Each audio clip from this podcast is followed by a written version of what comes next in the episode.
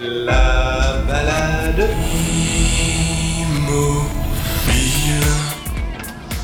Un nouveau numéro de Balades Immobiles un peu spécial ce mois-ci. Balades Immobiles en plein air, ou plutôt euh, au bord de l'océan, puisque nous sommes au port de plaisance des Sables d'Olonne, sur le mythique ponton du vent des globes, duquel s'élancent tous les 4 ans les plus grands marins pour un tour du monde en solitaire.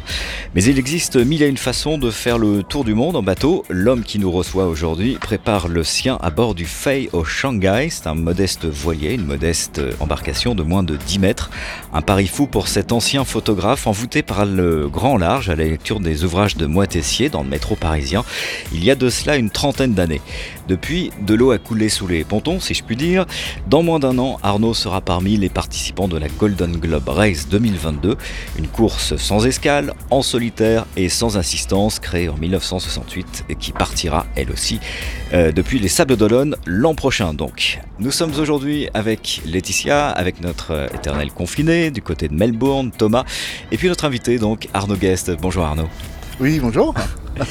Merci de, de nous accueillir sur ton, sur ton bateau. On va en parler un peu plus amplement de ce, de ce bateau qui, qui est assez particulier quand même parce que c'est pas le, le bateau qu'on peut hum, imaginer. C'est-à-dire qu'au premier abord, on se dit pas avec ce bateau-là, on peut faire un tour du monde. Alors effectivement, c'est un bateau qui est, qui est d'abord un bateau de, de plaisancier. hein. C'est un bateau qui était vendu pour, pour Monsieur Tout le Monde. C'est un bateau qui fait 10 mètres, qui, est, qui a été tiré à plusieurs exemplaires. Et euh, alors le mien, c'est un Barbican 33, et c'était mon bateau avant la course. C'est-à-dire que c'était mon bateau personnel. Et euh, la course est apparue après, et donc j'utilise mon bateau. Je pense que je suis le seul participant qui utilise son propre bateau. Alors ça, ça rappelle la tradition, euh, la première Golden Globe où les Bernard Moitessier, euh, les, les Loïc Fougeron habitaient dans leur bateau. On va revenir d'ailleurs sur l'histoire de cette course qui a un peu plus de 50 ans maintenant. La première édition, c'était en Oui. 67, Ouais. 68 Ouais, par ça va avoir 53 ans là cette Mm. année, et puis 54 euh, le jour du départ. Et puis euh, le monde de la mer, c'est un monde qui fait, euh, qui fait rêver.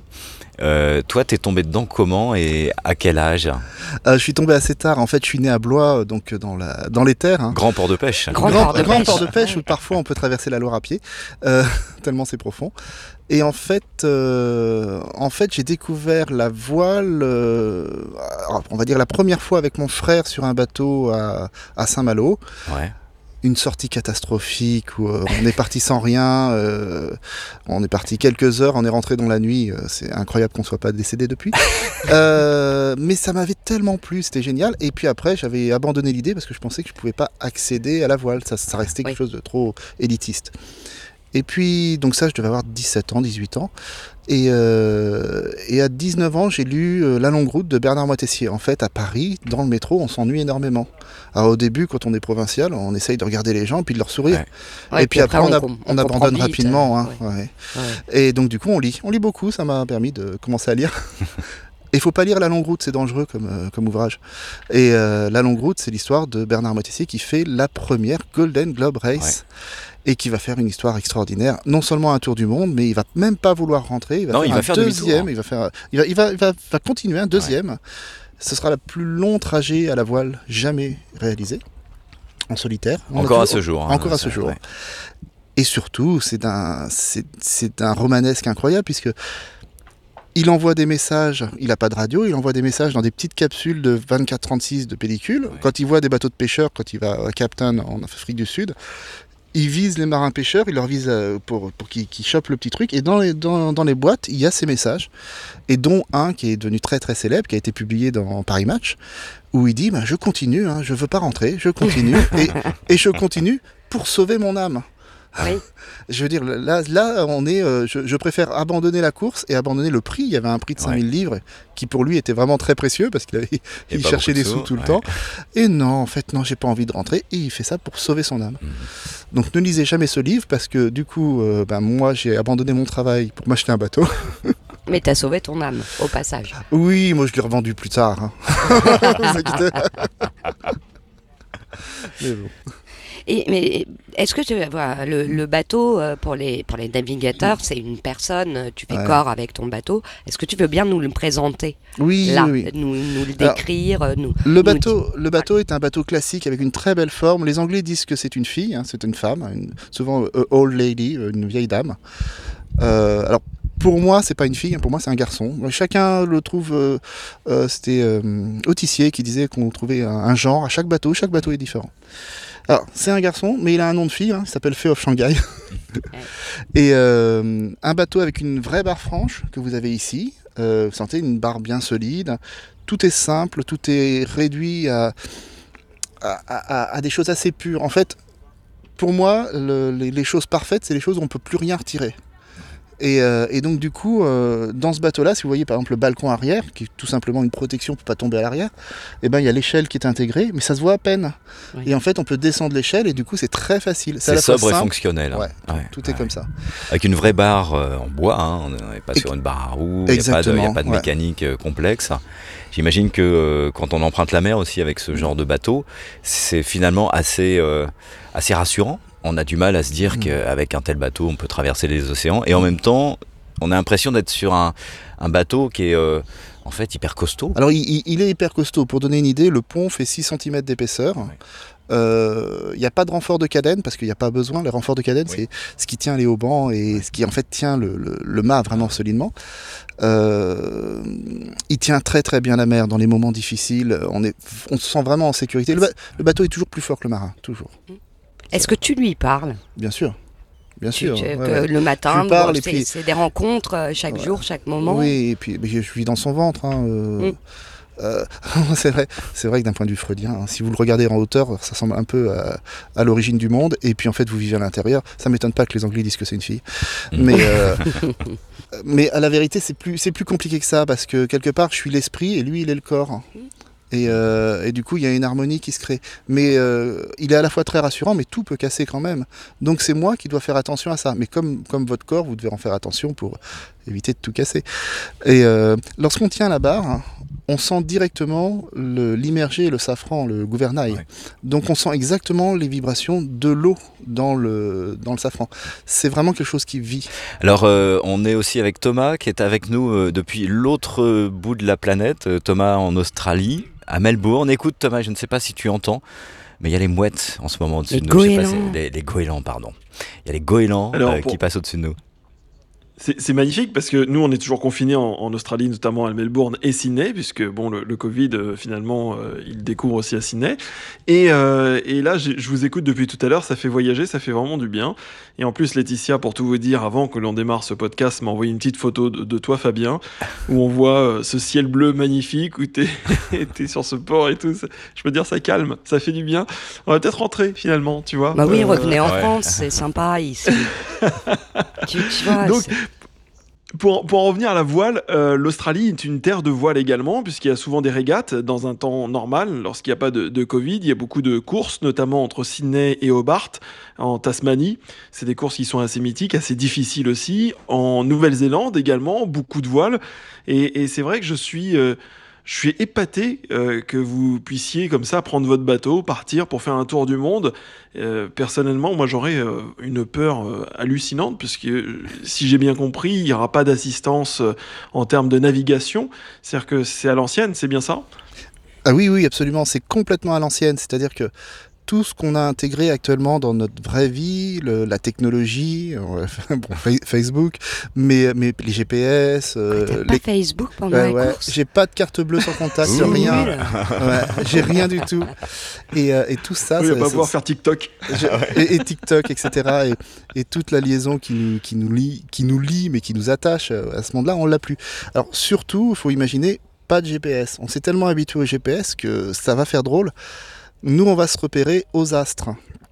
Alors les astres, en général, C'est ça qui me... Moi, c'est, je pense au GPS hein, depuis le début. hein. Ah oui. Alors, il faut et- imaginer que comme on, on est très très proche de la nature en mer, hein, donc euh, euh, s'il y a des nuages, je ne pourrais pas voir l'astre, je ne pourrais pas voir le soleil ou la lune ou les étoiles, et je ne pourrais pas savoir faire un point astronomique. Et il faut imaginer qu'on peut avoir deux, trois jours, une semaine sans- entièrement nuageux. Comment tu fais dans ce cas-là? Eh ben, j'ai des- j'ai un, j'ai un Saint-Christophe à l'avant. Non, c'est pas vrai. J'ai, en fait, vous avez euh, techniquement, on a l'estime. Euh, l'estime, c'est euh, la direction dans laquelle tu vas et le nombre de temps dans lequel tu vas. Par exemple, C'est pas l'estime de soi. hein. Ouais. Et il faut, il en faut, mais ça sert moins. En fait, c'est comme si vous marchiez les yeux fermés dans une très grande pièce. Vous avez repéré la pièce. Vous avez la, la carte dans votre tête. Vous marchez quelque part dans une direction et vous dites je suis à peu près dans tel endroit dans la pièce, sans les yeux. Et ben c'est ça l'estime. Bon, parfois ça marche, parfois. Alors dans le bateau, il y a des dérives, il y, a des... il y a plein de choses. Et c'est bien de faire des points pour se remettre euh, d'aplomb, pour refaire la prochaine estime. Dans le droit chemin. on, on est aussi avec, euh, avec Hervé. Tu nous présentes Hervé? Hervé, c'est euh, c'est un- une personne qui vient m'aider, qui est un, un ami et qui, euh, qui participe au, au projet. Euh, bah, Hervé, tu vas te présenter. Oui, présente-toi Hervé. Bonjour, bonjour à tous déjà. Euh, arrêté il y a longtemps. ça, fait, ça, fait, ça fait anonyme. Ça fait un peu de ça. donc du coup voilà, je, je- je viens aider Arnaud euh, bah, quand il a besoin. Il, il- il m'appelle et puis euh, et puis bah moi si, si je peux parce que j'ai un travail aussi à côté euh, euh, parce que j'ai pas la, la chance de, de, de- comment dire d'être euh, enfin je, je, je fais ça sur mon temps libre. Oui. Et euh, ça, ça me convient très bien et on s'entend très bien euh, tous les deux euh, avec Arnaud. Et cette aventure euh, qu'il lui va faire euh, me, me- me passionne. euh. Je t'ai vu un petit peu avec euh, Arnaud, euh, notamment quand vous avez remis le bateau à l'eau il y a quelques mois de cela, ça fait à peu près deux mois, hein, c'était au mois de, au mois de juillet par là. Tu t'y intéresses depuis, depuis longtemps. La mer, c'est une passion depuis quand? La mer, c'est une passion depuis, bah, depuis que je suis tout jeune. Ouais. Euh, je venais à la mer euh, avec mes parents quand j'étais petit, euh, quand j'étais quand j'étais jeune. Et euh, après, voilà, il y a, il y a un grand navigateur, euh, en l'occurrence, pour, pour le citer, c'est Raphaël Dinelli. Mhm. qui lui m'a m'a appris énormément de choses sur, sur les bateaux et qui m'a donné entre guillemets ce virus si je puis dire. Mhm. Et Euh, si je puis me permettre, Hervé le dit pas, mais il a aidé Raphaël Dinelli pour la préparation de son bateau. Ah oui. euh, c'est plus, c'est plus que. Ouais, ouais. Il y a quand même une collaboration. Comme il a aidé euh, Sébastien Destremo dans, dans le Vendée Globe. et oui, c'est une, c'est une, c'est une véritable passion, c'est un virus. euh, Il y a, il y a des choses que tu préfères. C'est quoi ton, ta marotte sur un bateau euh, c'est ce que, enfin, Où vont tes préférences? Quand tu dois contribuer à un projet comme celui-là Au-delà de l'implication et de faire partie de l'aventure, qu'est-ce que tu aimes faire C'est j'ai j'ai pas de préférence ou de non-préférence euh, à partir du moment où vous êtes sur un bateau, euh, surtout celui-là, euh, et que vous êtes sur l'eau et que c'est votre virus. Je compléterai la question en disant comment toi tu le reçois parce que les navigateurs généralement je peux me tromper mais sont des vrais solitaires. Donc quand tu vois arriver des gens comme ça, comment comment tu arrives à partager l'aventure euh, au-delà de l'engouement En, en fait, en fait c'est- c'est c'est une pièce à deux faces. Ouais. Moi, j'adore être seul et naturellement, j'ai toujours euh, vécu seul, entre guillemets. Euh, quand quand j'ai fabriqué mes maisons, je les faisais seul, sans aide. Je faisais la toiture, je faisais tout. Enfin, quand euh, quand j'ai fait mes, mes, mes traversées, je les ai toujours fait en solitaire, jamais fait d'équipage. Euh, j'ai toujours conçu l'idée seule. Mais d'un autre côté, bah, j'aime bien être avec les autres. Ouais. J'aime bien parler avec les autres. Et c'est très, très ambiva- ambivalent. Mais quand je suis en mer, il y a un petit bateau qui passe. C'est même pas un bateau, c'est un, un scotter, un, Un jet ski. scotter. un jet ski. un jet ski. Un scotter. Un scotter. Voyou Délinquant.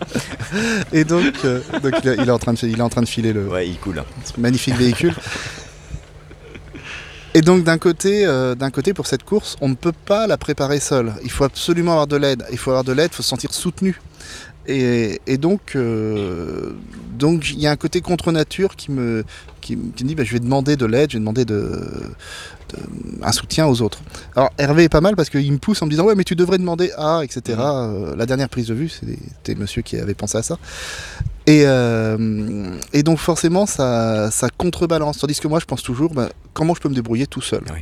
tout le temps? Et donc euh, Hervé, bah, toi notamment, c'est euh, c'est aussi une, une aide sur le plan psychologique finalement que tu, euh, que tu amènes. Je, je te, je, te, je te voyais tout à l'heure, tu- quand on parlait euh, des images notamment qui ont été tournées ou des photos prises autour du bateau, tu as des, des, euh, des idées comme ça, tu dis à Arnaud, euh, tiens on pourrait faire ça. Donc Arnaud il dit bah non. Oui, c'est le schéma à peu près. Il dit, Ah, on pourrait faire ça. ça. et puis je dis, ben non, Ouais, ouais. c'est à peu près le, le schéma, on peut le... Bah après, si je lui, si je peux lui donner de, bonnes idées, euh, tant mieux. Si je l'aide euh, euh, psychologiquement et matériellement, encore encore mieux. Moi, j'ai tout gagné dans cette histoire. Après, voilà, je veux dire, Arnaud, c'est quelqu'un de, formidable, de très généreux. Et puis, et puis comme il disait tout à l'heure, on s'entend très très bien tous les deux. Et, et, voilà, et j'espère qu'il ira au bout et, et puis, puis, puis qu'il va remporter cette course. Bah, J'espère bien.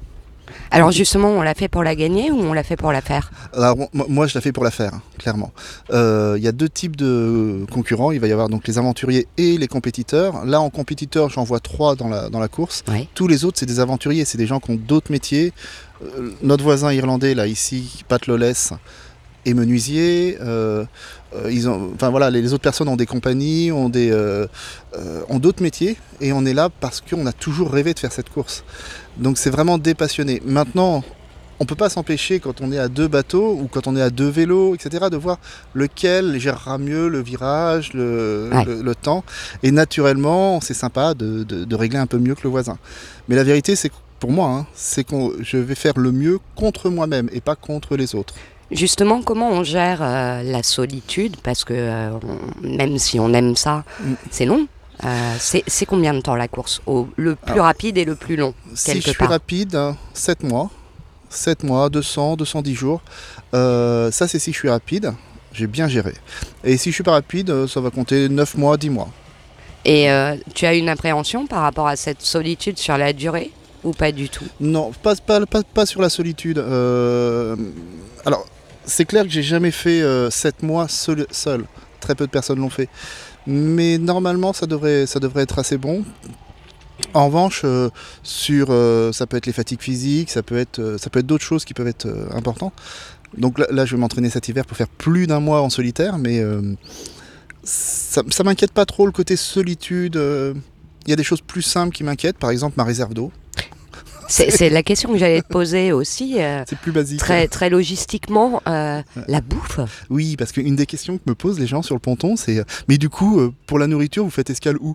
Et Ah bah non. donc, ben non, mais le principe de la course, il n'y a pas d'escale. Donc, la conception d'idée de faire les courses pour 7 mois d'un coup les plonge dans un abysse de- d'incertitude. Et alors comment tu fais? T'arrêtes de manger pendant trois jours pour, euh, pour être sûr d'avoir très très envie euh, Oui. de prendre des trucs, de faire des choix euh, non, non, mais j'ai pas une tête à arrêter de manger pendant 3 jours. Non, c'est pas faux. Euh, non, non, techniquement, la nourriture, ça va être très important. Il me faut des choses très, très variées et, euh, et qui me font plaisir. Euh, et puis, euh, je, vais, je vais avoir 7 mois de nourriture bien, avec des vrais menus, vraiment bien faits. Ouais. Et bien sûr, si je fais plus de 7 mois, euh, je vais avoir euh, euh, des pâtes et du riz en stock, stockés dans des bouteilles de 5 litres. Vous savez, les bouteilles Ouais. qu'on achète. Donc, ce sera bien fermé et je peux les jeter dans le fond des, des coffres. Et ça me permettra de faire 2-3 mois de plus. Ouais.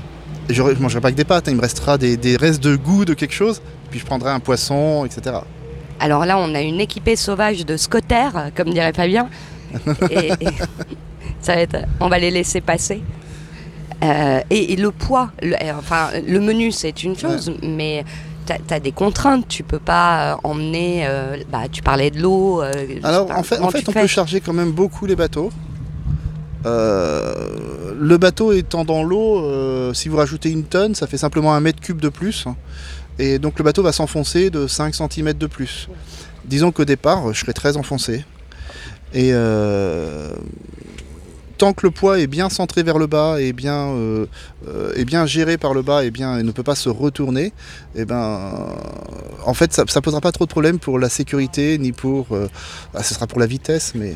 C'est que la vitesse, j'allais te demander, suivant que tu es très enfoncé ou pas, est-ce que tu changes ta manière de naviguer ou pas particulièrement Alors, euh, il faut que le poids soit centré. Si jamais c'est du poids vers l'avant, ça peut vraiment être très dangereux. Si c'est du poids vers l'arrière, ça peut aussi être dangereux.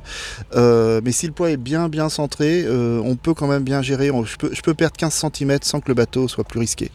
Donc, moi, je vais charger personnellement. hein, je vais charger pas mal. Pour l'eau, normalement, ça va être difficile d'avoir toute l'eau pour tout le voyage. Donc, je vais récupérer l'eau de pluie pour pouvoir boire. C'est ça, c'est-à-dire que euh, l'organisation euh, du bateau est faite de telle sorte que tu, tu te retrouves à être euh, le plus autonome euh, possible. Mm. La nourriture, évidemment, tu es obligé de l'emmener parce que euh, tu peux pas faire pousser de salade sur le, sur le pont du bateau. Bah, en, un peu en fait, je peux faire pousser des petites graines. Des Ouais. petites graines que je vais faire germer, ça va, ça va me donner quelques croquants un petit peu. Oui. Mais je peux pas le faire dans le grand sud parce que ça poussera pas, il fait trop froid. Oui. Donc il faut qu'il fasse au moins euh, 10-15 degrés pour que ça puisse germer.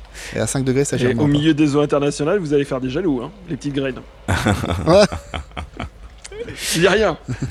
Il y, a, euh, il y a la gestion de l'eau, t'en parlais, c'est quelque chose de primordial. Euh, Ouais. tu, tu embarques de l'eau douce sur ton bateau Mm. et euh, tu vas en produire aussi toi-même. Ça se passe comment? Parce qu'il y a les procédés maintenant Bien pour. euh, sûr, hein, bien sûr, grâce à l'osmose inverse, Mm. euh, vous pouvez transformer de l'eau de mer en eau douce. Alors, tu nous expliques parce que l'osmose inverse. C'est chouette comme mot. hein. Osmose inverse, ouais, il y a des mots qui, qui sonnent bien comme Parce ça. que l'osmose, pour moi, c'est antinomique avec inverse. Ouais. Alors en fait, je peux t'expliquer, c'est simple. hein, quand tu as, deux, deux- deux liquides, l'un l'un est, est plein de particules, on va dire il est pollué, l'autre est pur.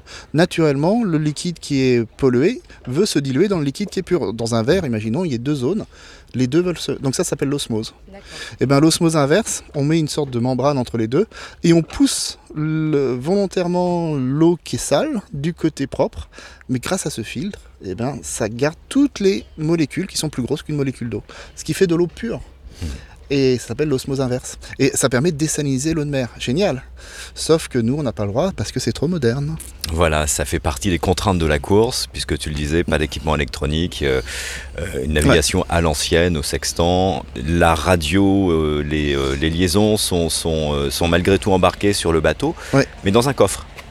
Ah oui, dans un coffre, tout est, tout est plombé et on, a, on a un téléphone euh, satellitaire pour appeler le comité de course. Et on a une liaison, je crois, toutes les semaines avec le comité de course.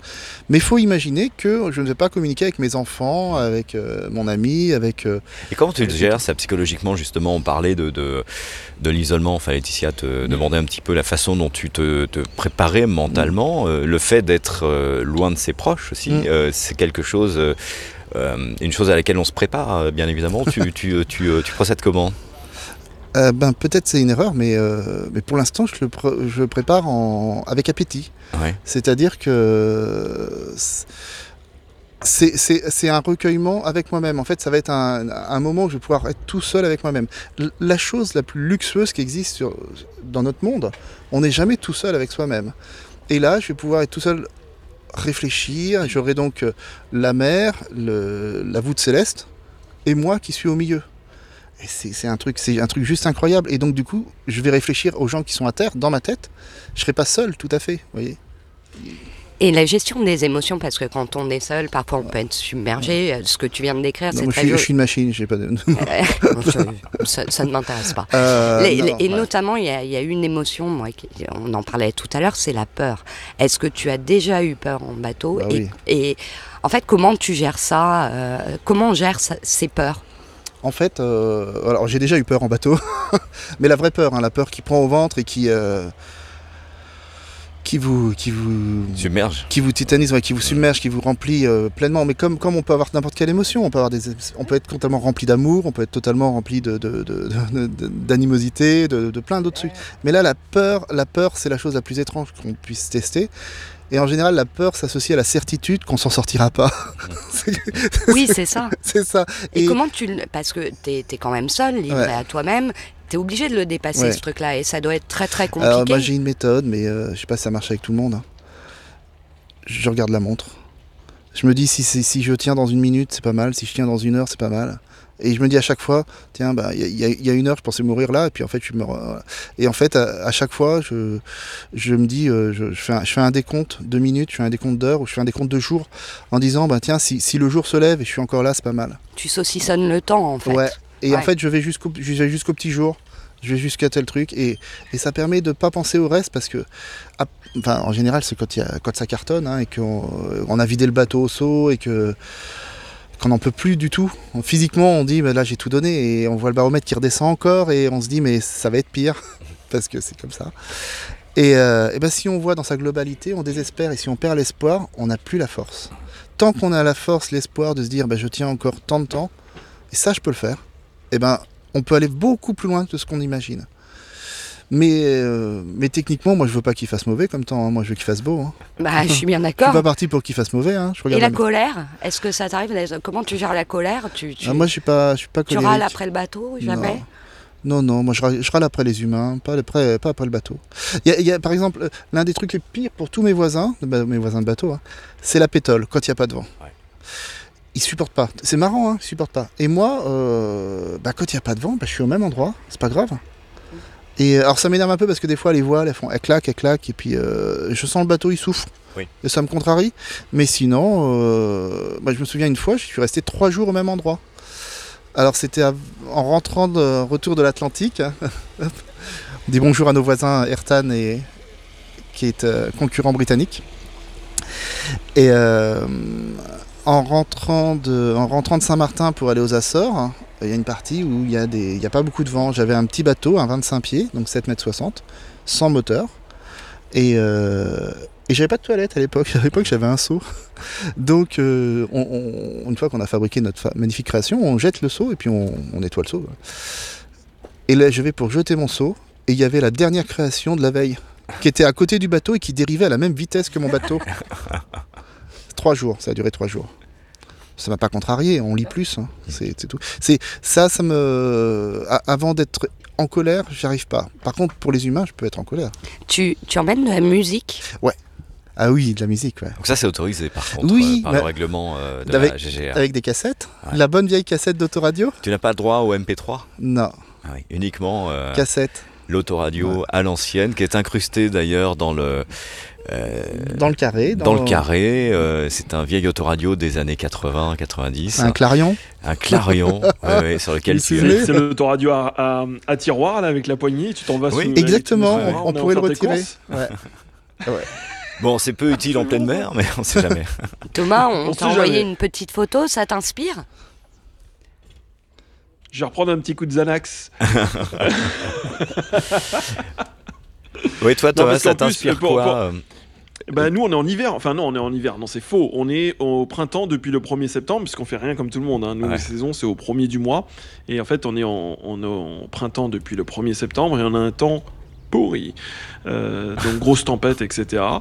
Euh, donc ça m'inspire un, un- un élan de liberté en fait quand j'entends tout ça et, euh, et moi la peur en fait, le premier truc qui me vient c'est la peur, c'est de se retrouver au milieu de nulle part, d'avoir des creux de je sais pas combien de mètres. Alors quand tu dis que tu, tu, tu votes pour avoir un, un beau temps, je, je vote la même chose que toi, il n'y a aucun problème, mais c'est surtout se retrouver face à des grands creux seul. Et, euh, et je me demande ce qui se passe dans ta tête.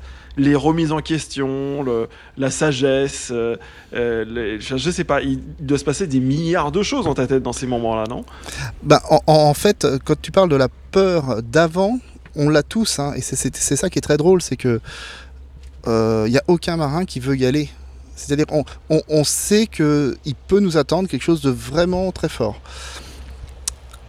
En revanche, euh, on sait aussi que la plupart du temps, bah, il fait beau, la plupart du temps, on est tellement bien que, euh, on, a envie d'y retourner. Donc c'est pas c'est pas un problème. euh, Le ratio peur-bonheur est tellement plus vivant. En fait, euh, quand on est en mer, on se sent vraiment vivant.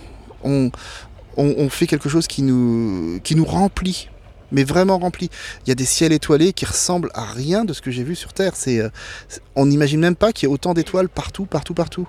Et imagine en pleine nuit, alors moi je dors dans mon cockpit, là juste ici à côté, et, euh, en pleine nuit, bah, la mer elle est fluorescente avec plein de petits points lumineux de- dedans.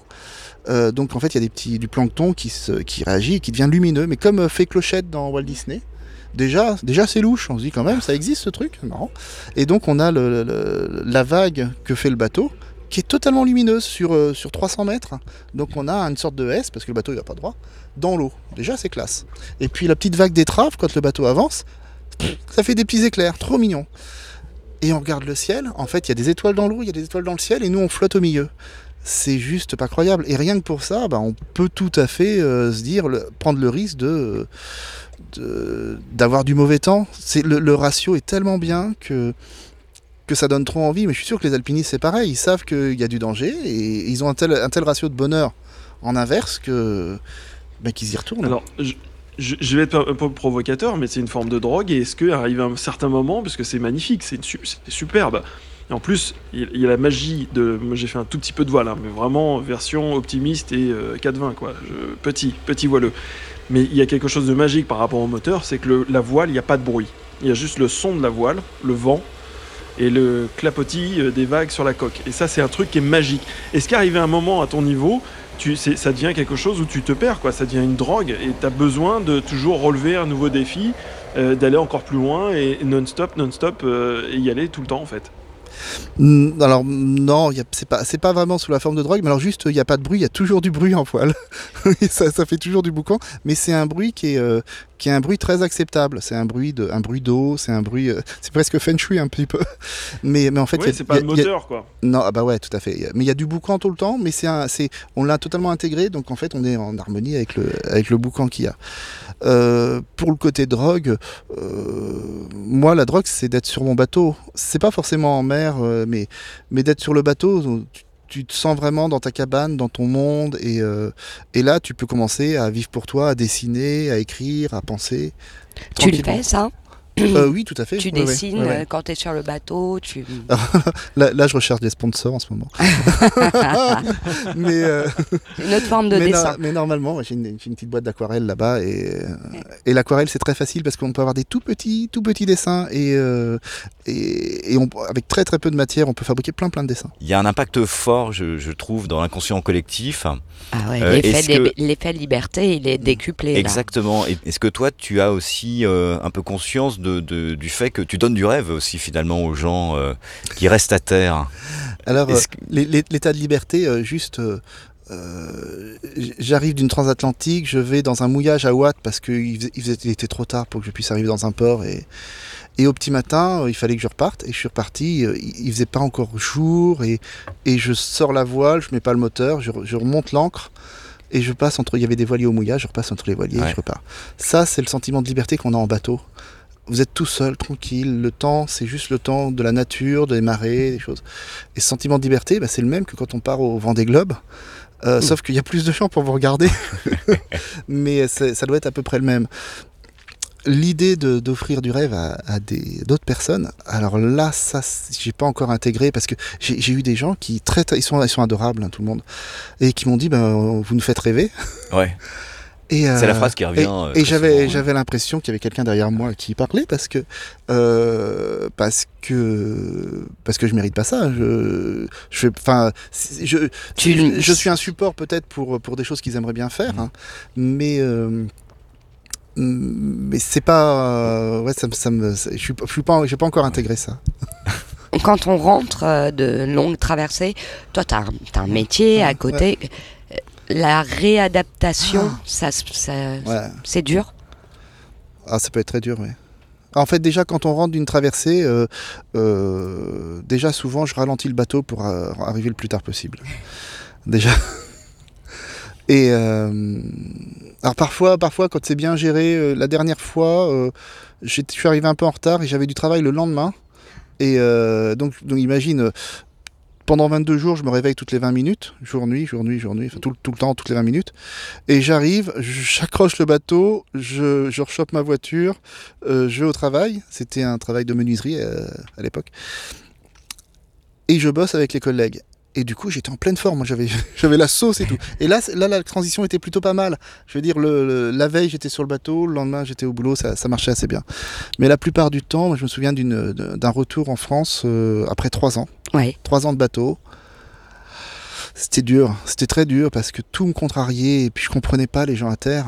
Euh, il faut imaginer, je- j'avais pas de chaussures, j'avais plus de chaussures. J'ai vécu trois ans aux Antilles, j'allais pêcher, je prenais des noix de coco qui sont gratuites et puis je récupérais les, les- la vieille nourriture des, des- des vieux bateaux de, enfin des bateaux de, de location De plaisance, ouais. qui, qui louent toutes les semaines et toutes les semaines bah, ils rendent le bateau et il y a plein de nourriture dans leur coffre. Alors j'avais l'habitude d'y aller à la nage avec un, sac étanche parce que j'avais pas d'annexe et puis de demander les cartes. En- Donc je prenais un, calque et je copiais les cartes. Et donc je discutais avec les, équipages et en général les équipages me ramenaient avec une annexe remplie de toutes les boîtes de conserve qu'ils n'avaient pas consommées la semaine. Puis on buvait et tout, c'était bien. J'ai fait ça trois ans. Euh, J'avais euh, 20, euh, euh, 24-25 ans. Et, euh, et donc quand je suis revenu en France, bah, je me suis aperçu que j'avais plus de chaussures. Mais parce qu'il n'y avait pas besoin. Et, et donc il y, avait, il y avait des avions dans le ciel en France, vous savez, les, les petits Ouais. traits. Ouais. Ben moi, dans mon ciel à moi, il n'y avait pas d'avion, ça me contrariait.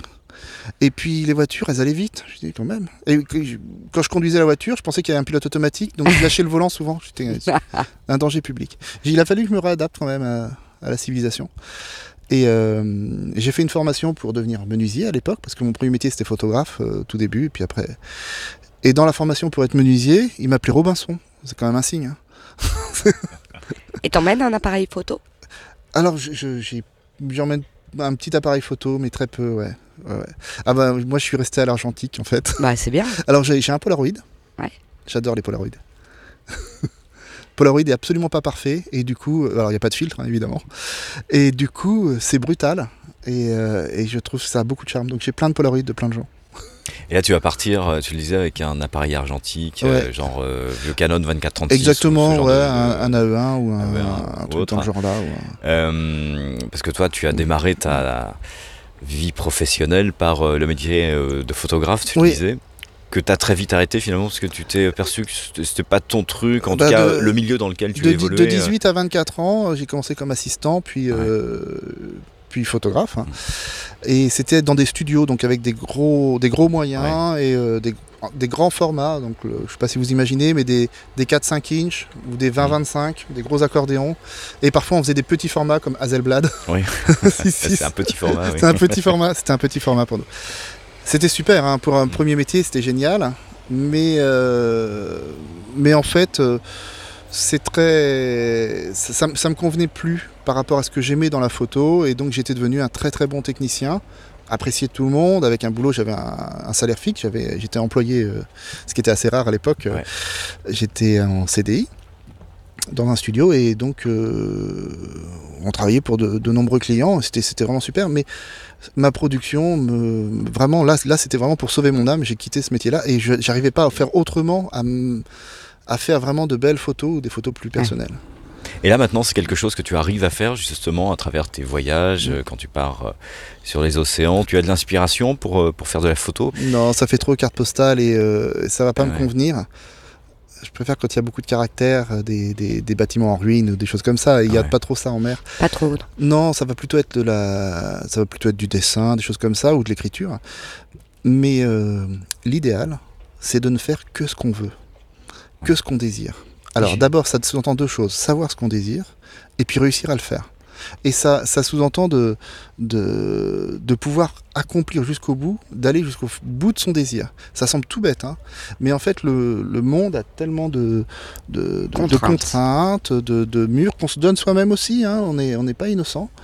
euh, qu'on est obligé de réapprendre ça. Et, et euh, alors c'était Picasso qui disait, mais il faut, il m'a fallu des années pour redessiner comme un enfant. Et en fait, c'est ça, c'est retrouver le le gamin. Il, il a pas envie de manger un cake, il a pas envie de faire, il le fait pas. Et on ne fait bien que ce qu'on aime. c'est une base. Et donc, euh, si jamais je réussis à, à être en harmonie avec ce que je veux et ce que j'aime et ce que je fais, eh ben, je suis le roi du monde. Donc le but c'est ça. Le but c'est à partir de maintenant réussir à ne faire que ce que j'aime. C'est super égoïste, c'est pas du tout social, mais je pense que je peux donner plus à ce monde si jamais je fais que ce que j'aime. On est bien d'accord. Euh, le départ de la Golden Globe Race, c'est dans un an maintenant. Ouais, bon vraiment. Il reste euh, un an pour, euh, pour se préparer. Tu as encore, euh, j'imagine, énormément de, de choses à faire en termes de, de, de préparation du bateau, recherche de finances, tu le disais, tu, tu- tu recherches encore des, des sponsors. Oui. Quand on se lance comme ça dans l'aventure, il faut, il faut avoir combien en poche pour euh, réussir à monter un tel projet? Alors moi le bateau était déjà, je l'avais déjà avant, Oui. donc euh, c'était juste pour monter le projet en dehors du bateau. Alors après ouais, ça dépend combien on achète le bateau, mais autour de 30 000 euros vous avez déjà un bon, bon bateau. Puis si vous voulez un Rustler, ce sera plutôt dans les 50 000 pour euh, Airtan ou, euh, ou voire euh, 70 000 pour d'autres bateaux. Et après, euh, après moi je dirais qu'il faut pas loin de 100 000 euros. C'est-à-dire que je pensais qu'avec 40 000 euros j'étais large. Mais c'est des sommes énormes. Enfin, moi, je trouve que c'est des sommes énormes. Parce que nous ne sommes pas des professionnels, euh, ça semble tout à fait colossal. Mais pour vous donner une idée, rien que les voiles, c'est 20 000 euros. Ouais. Euh, le régulateur, c'est 5 000 euros. Le régulateur, c'est mo- mon pilote automatique. Euh, et puis Tout mis rien. bout à bout. euh, Et il s'appelle comment Parce que Il s'appelle Bernard. Bernard Ouais. Alors Nanar, qui, qui est juste derrière vous, qui est mon régulateur, c'est en hommage de Bernard Moitessier qui, est, qui va m'aider. Mais, euh, mais si vous prenez par exemple le premier navigateur qui a fait un tour du monde, qui s'appelait Joshua Slocum, eh bien, euh, à chaque fois, euh, il disait que celui qui barrait, c'était le barreur de la Nina, celui qui avait découvert l'Amérique, euh, enfin, Ouais. le ba- barreur de Christophe Colomb. Et donc, c'est dans la lignée, comme ça, on donne des noms à Ouais. des choses. Donc, quand il va bien barrer, je vais dire merci Bernard, et puis quand il va mal barrer, je quand même, là, c'est pas correct ce qu'il fait. J'en ai connu, connu un qui s'appelait Giscard. Giscard hein. C'est risqué quand même. audacieux, C'est quand même, Pilote euh, audacieux, c'est audacieux comme prénom, ouais. Ouais. C'est un peu. euh, Tu voulais réagir, euh, Thomas, depuis euh, Melbourne, sur, sur euh, ce qu'on vient de dire?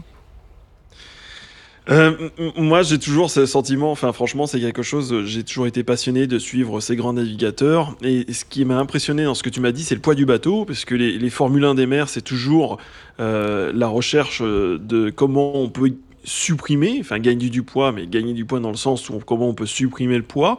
Et j'avais, euh, parce que j'ai travaillé à Marseille et on, on a accueilli pas mal d'événements de voile, et notamment j'ai eu la chance de voir ces, euh, ces euh, j'ai oublié le nom de code, mais tu sais, les, gros catamarans qui sont sur foil, qui sont des for- véritables Formule 1 des mers, quoi, qui démarrent, euh, un bateau à moteur ne peut pas le suivre.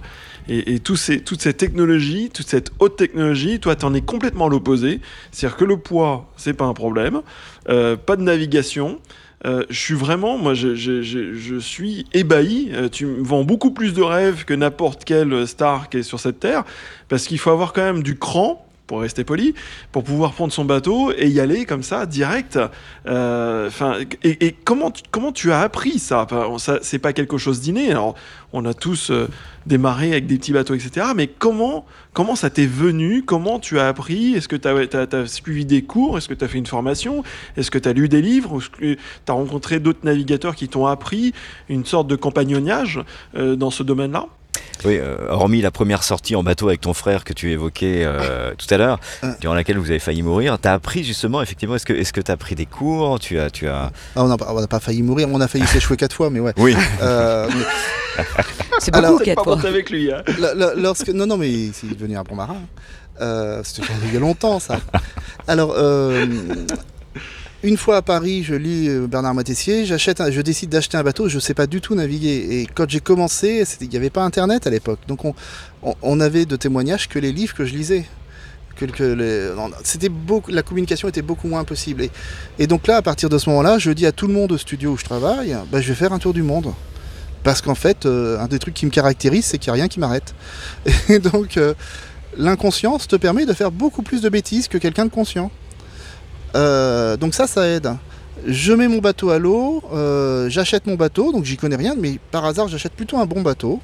Donc, euh, comme je suis inconscient, la nature m'a donné beaucoup de chance, en plus pour rattraper, sinon je serais, ce serait déjà beaucoup plus compliqué.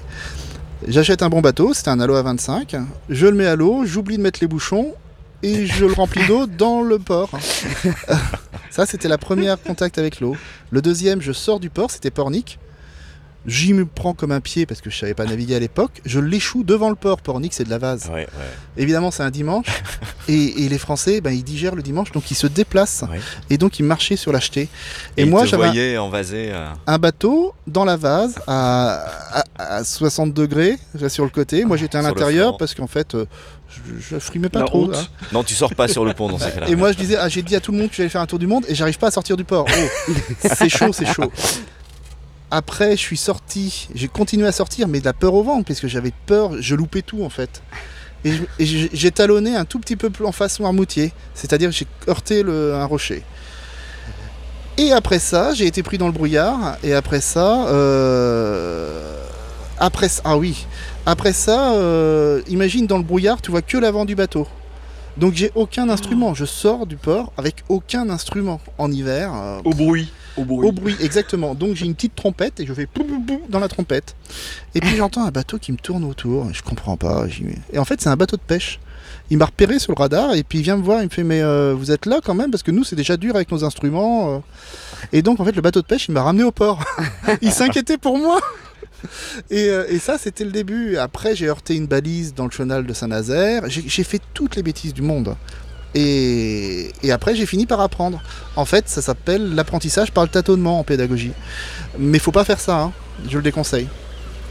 Et donc, je suis, maintenant, maintenant, je suis un bon marin et je fais Ouais. gaffe, mais, mais vraiment, euh, vraiment, j'ai fait, je crois, toutes les erreurs du monde au début. Un peu C'est comme ça si qu'on apprend. ouais. un peu comme si vous achetiez une voiture et puis vous, vous d'abord progressivement vous faites tous les accidents et puis après vous devenez un bon conducteur. Et là, t'en arrives à faire un, un tour du monde en solitaire. Oui. Et, et pourquoi t'as acheté ce bateau-là Plus qu'un autre C'était exactement le bateau qui était, qui- qui était dans les critères. Euh, bateau 10 mètres, euh, un mât relativement court, gréé en côtre. En côtre, ça veut dire que j'ai deux voiles d'avant, un génois et une trinquette.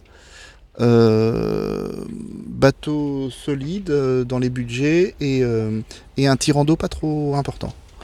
Il est né où Il est né euh, en Angleterre euh, d'un architecte euh, qui s'appelle Maurice Griffith. La conception est des années 70 et lui a été fabriqué dans les années 90. Donc en fait pendant on va dire pendant 20 ans, 30 ans, ils ont continué à fabriquer le même bateau.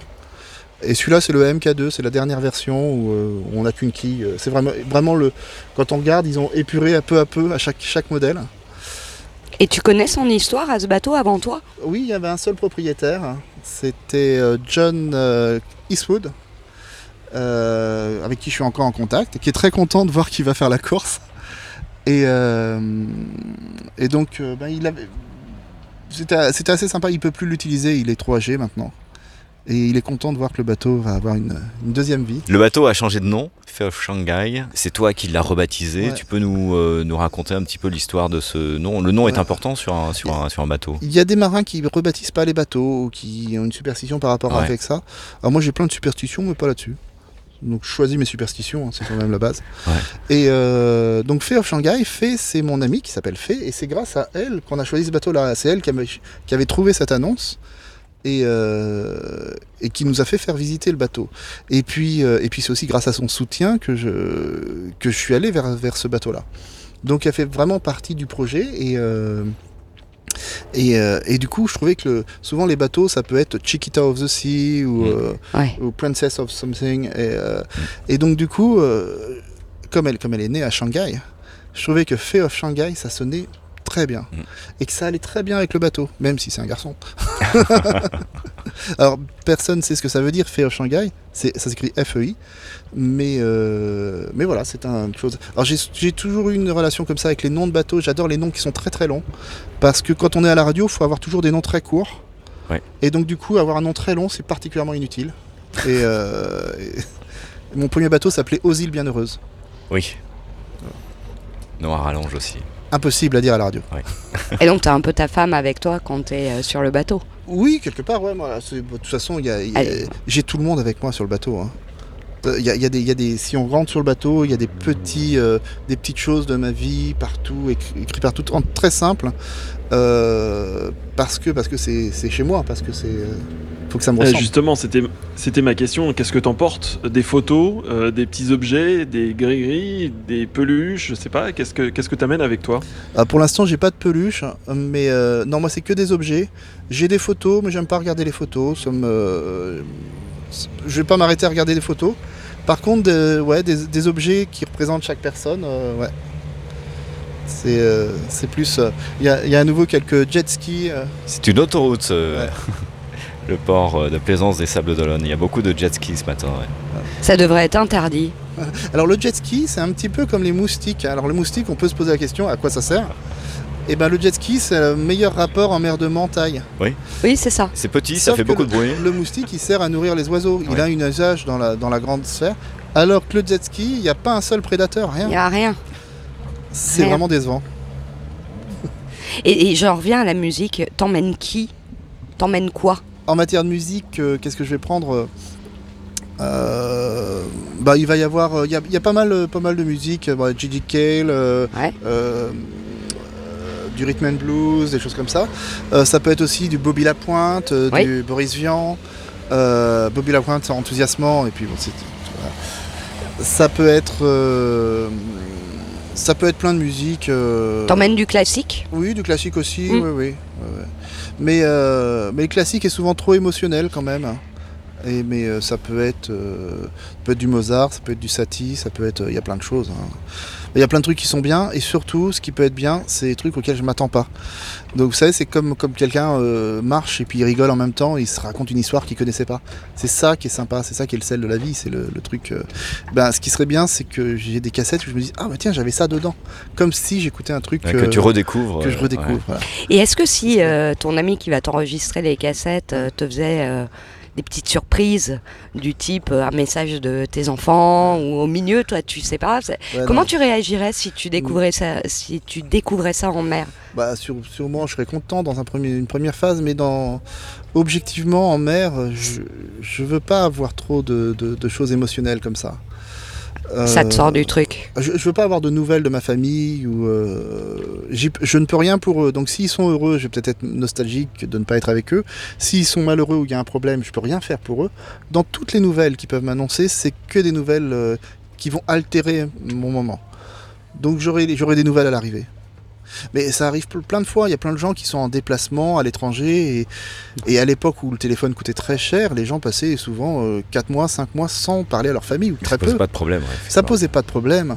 Donc, euh, c'est pas, c'est pas vraiment un exploit. hein, C'est c'est juste comme ça. Non, justement, mais je m'attendais un peu à cette réponse de dire j'ai pas envie de ça en fait. Ouais. Euh, euh, parce que tu as besoin en fait d'être dans ce moment et si on t'en sort par trop d'émotions, Ouais. Après peut-être que c'est plus compliqué à gérer sur le bateau, euh, ces décharges émotionnelles. euh, C'est le silence après. Mm. C'est-à-dire qu'au moment même où on peut avoir l'information, on peut le supporter assez bien. Mais le moment après où, euh, où on n'est plus en contact avec ce- ces, ces infos, hein, ça peut avoir un sentiment de vide, un sentiment de, Ouais. de vraie solitude. Mais la vraie solitude, j'ai connue à terre. hein. En mer, on n'est jamais vraiment seul. C'est difficile à expliquer, mais c'est, euh, on est accompagné en mer tout le temps. Mm. C'est, euh, Est-ce que te faire tu des pêches vacances quand tu vas partir là. C'est- Tu vas content ça fait des vacances. ouais. Est-ce que tu pêches un peu Oui, ou- oui, oui. Ouais? Alors je pêche, donc c'est une ligne de traîne ici. Et euh, gros défaut, hein, gros défaut, c'est qu'en en mer, en pleine mer, on ne pêche que des poissons pélagiques, des gros poissons. Alors c'est pas un gros défaut quand on est plusieurs, mais quand on est seul, on va avoir un bon repas, premier, deuxième, et puis après le troisième, on n'a plus envie de manger de Ouais. poisson. Donc on, on chope des poissons qui vont faire euh, 80 cm, 1m50, et qui sont faits pour plusieurs. Donc je me sens coupable quand même de. Ouais. Le, le poisson il est peinard et tout, et puis je viens l'embêter en le mangeant, c'est pas, c'est pas très bien. Des fois, euh, la dernière fois j'ai eu du mal à pêcher. Mais si j'ai faim, je pêche. hein, mais... Oui, c'est une bonne question par rapport. euh, on parlait de, ton régime alimentaire, de comment gérer justement. Et en fait, un approvisionnement quasiment illimité, c'est la pêche. Et tu as répondu à une des questions que j'allais te poser c'est que si tu te retrouves avec un mastodon sur ton pont et que tu es tout seul à le manger, tu es obligé de le jeter et c'est du gâchis. Euh, mais malgré tout, ça te fait quand même une ressource.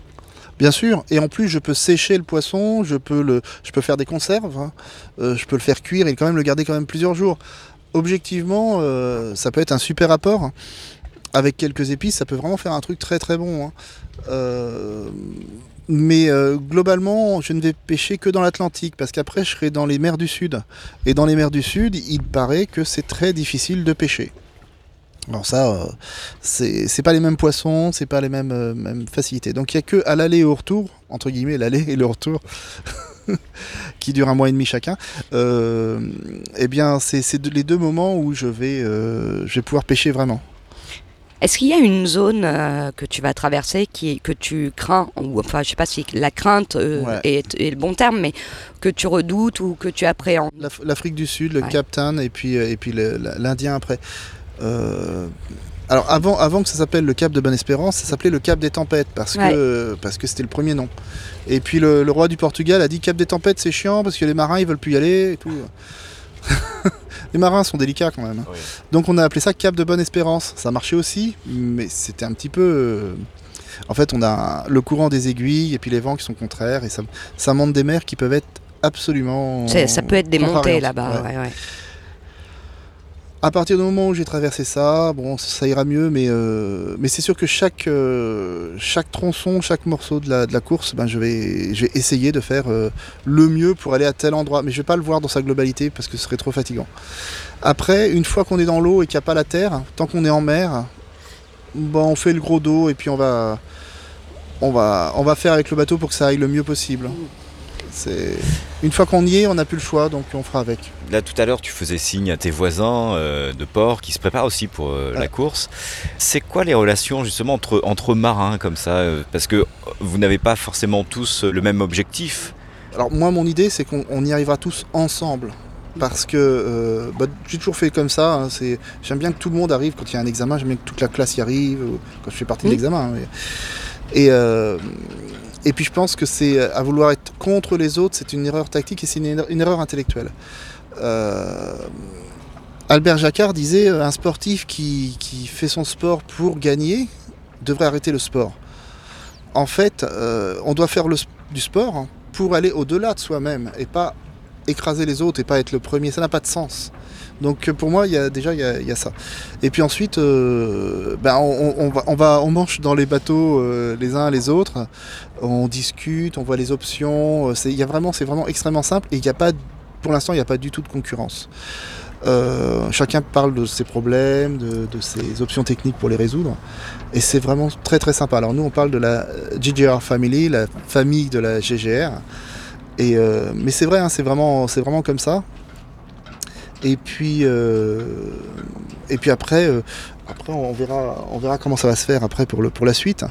Mais, mais c'est vrai qu'il y a une amitié forte qui se crée. Euh, c'est assez intéressant. C'est avant tout une aventure pour moi, hein, humaine, individuelle. Et donc il peut y avoir que euh, du respect entre les différents concurrents. Et je suis pas surprise en fait qu'il n'y ait pas de concurrence euh, euh, affirmée au Ouais. moins euh, avant le départ. En fait, je pense que j'ai beaucoup plus peur pour les autres que pour moi. Ouais. C'est terrible. hein. Parce que les autres, je me dis, oh putain, il a, il a pris cette option-là, mais euh, je lui ai donné mon avis, mais là, je suis pas sûr que ça tienne son truc, ou je suis pas. Est-ce qu'il est fort, assez, assez fort intérieurement pour ça, etc. Ouais. On est toujours plus inquiet pour les autres que pour soi. J'ai une dernière petite question. Est-ce que quand même tu as une balise GPS où on peut te suivre sur ton déplacement? Oui, oui, absolument. Il y a un tracker. Alors, euh, un, un tracker, on appelle ça une yellow brick. Et, euh, et c'est, euh, ça vous donne ma position toutes les 4 heures, il me semble. Euh, vous, vous savez exactement où je suis précisément. Donc, euh, vous savez même le vent que j'ai. Et moi, je ne sais pas. C'est très cruel. hein. Je trouve ça vraiment injuste. En plus, c'est mon électricité. Et je trouve que je suis bien sympa de vous donner de l'électricité pour connaître ma position alors que moi, je ne l'ai pas. Et ben on va se brancher à Joal 4. Merci, merci à toi Arnaud, et, Eh ben, puis, euh, et puis à très bientôt. À bientôt pour d'autres aventures balades immobiles à découvrir sur Apple Podcast, Deezer, Spotify, sur notre chaîne YouTube, encore sur, sur notre page Facebook et sur baladesimmobiles.com. À très vite les amis, salut C'est la balade qui s'arrête là, voilà.